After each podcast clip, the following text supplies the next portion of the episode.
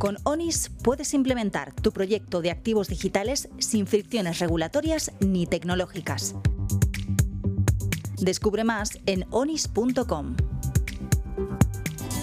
Y tenemos aquí a Enrique Sotomayor. Enrique, ¿qué tal? Muy buenas, ¿qué tal Javier? Gracias. Oye, CEO de Colloquium. Oye, ¿se puede aplicar la tecnología blockchain a negocios de verdad? Se puede aplicar, se puede aplicar. Oímos mucho de lo que nosotros llamamos un caso de negocio, que es el Bitcoin, ¿no? También oímos mucho sobre tokenización, etcétera, pero la tecnología blockchain se puede aplicar al mundo de los negocios, al mundo institucional, es una tecnología muy potente que se puede y se debe aplicar a este tipo de sectores. ¿Qué hace un ingeniero como tú en un mundo como este? Bueno, pues eh, llegué a, la tecnología hace cinco años eh, eh, a incorporarme al equipo de José Juan Mora, fundador de Colloquium, que inició esta gran aventura de una empresa que se dedica, somos ingenieros y nos dedicamos a facilitar el onboarding de la tecnología a empresas e instituciones. Yo soy ingeniero industrial, como dices, eh, este es un mundo de desarrollo de software, pero bueno, me encargo de la parte de negocio de la tecnología y junto a José Juan Mora avanzamos hacia... Oye, una de las patas que, sobre la que trabajáis, pivotáis y ofrecéis soluciones, ahora vamos a ver casos de uso, no quiero más teoría, que ya llevamos años predicando, es identidad digital del dato, ¿no? Exacto. Dame Heineken, que lo dije al principio, y Ferrovial. ¿Qué habéis hecho? ¿Qué herramientas que han mejorado con blockchain? En líneas generales, eh, el cambio de paradigma con blockchain es que ahora el dato es el que está protegido por sí mismo. No tenemos un dato eh, el cual tecnológicamente es propiedad de una máquina y hay que ponerle murallas, firewalls, etc. Ese dato, gracias a la tecnología blockchain, en concreto Hyperledger Fabric, que es con quien más trabaja Colloquium, eh, per se tiene que ser accesible por una identidad digital autorizada, tiene una serie de permisos, etcétera. Toda transacción está encriptada, toda transacción es una transacción que puede ser trazable. En el caso de, por ejemplo, Heineken. Heineken, eh, nos pidió ayuda para incorporar su proceso Order to Cash a la tecnología blockchain. Eh, ¿Esto qué significa? Eso significa que, en este caso, enfocamos el uso de la tecnología para que diferentes participantes, la propia Heineken, sus clientes y proveedores, como pueden ser transportistas, tuvieran una única fuente de la verdad para un pedido. Sobre el pedido hacemos muchas operaciones, diferentes subprocesos que también desplegamos en blockchain. Son procesos de facturación, procesos de corrección de ese pedido, procesos de, envío de ese pedido.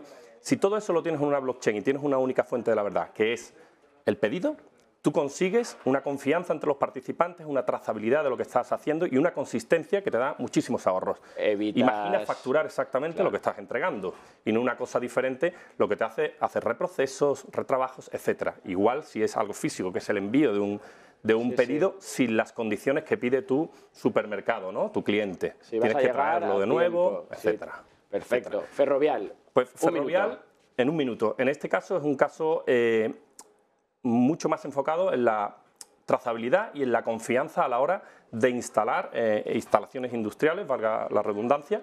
Se trata de que cada vez que hacemos una instalación industrial, en este caso la hace ferrovial, se haga según se ha acordado por el instalador, la dirección de obra o sea, y el, contrato, que se el cumple contrato el contrato con un proceso. ¿Qué evita esto? Garantías que no corresponden al instalador.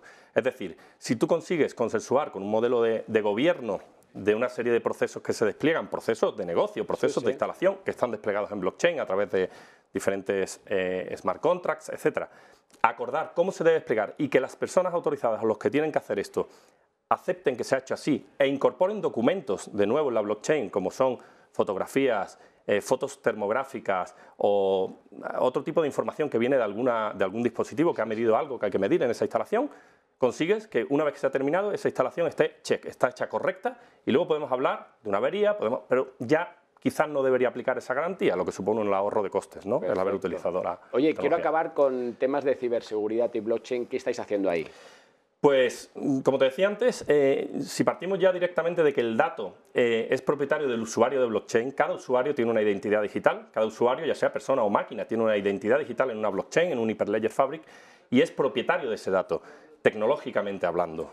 No es la máquina donde vive ese dato la propietaria tecnológica del dato. Por tanto, a partir de ahí se abren múltiples posibilidades. La gestión de información eh, en una blockchain es dueño el ciudadano, en el caso de datos del ciudadano, es dueño la máquina que posea esa información o que la genere. Puedes desplegar modelos de gobierno que se van a cumplir sí o sí en la blockchain y si ese modelo de gobierno protege la ciberseguridad, tienes la garantía que en Hyperledger, en blockchain, se cumple ese, ese proceso que quieres.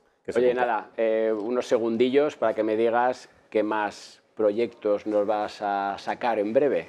Bueno, pues estamos trabajando... ¿O sobre qué? No me digas nombre. Bueno, exacto. Eh, como decía antes varios de los invitados, tanto Chema como Mónica, tanto la regulación como la realidad está llegando. Hay cosas que antes podían sonar más a, una, algo muy futurístico, la tokenización, etc. Hay muchos proyectos alrededor de la tokenización. Nosotros siempre como ingeniería, como expertos en hacer infraestructuras interoperables, etcétera, y por darte un titular, estamos trabajando mucho en estar preparados para cuando llegue EPSI, la, infraestructura europea donde, donde van a desplegarse muchos casos de negocio y ser el partner de confianza de las grandes empresas e instituciones a la hora de desplegar soluciones interoperables y, sólidas ¿no? en este tipo de infraestructura. Pues nada, Enrique, te iremos eh, invitando para que nos cuentes esos avances, casos de uso. Fíjate que no hemos hablado de especulación ni de precios, qué aburridos, ¿no? o sea, nos da urticaria hablar de eh, eso. sino que vamos a la parte de negocio Enrique Sotomayor, muchísimas gracias, y hasta la próxima. Gracias por todo. Y ahora vamos a conectar, porque ayer, día 7, se presentó el token de utilidad de Rental. Vamos a ver qué sucedió y qué ofrece ese token con nuestra compañera Mónica.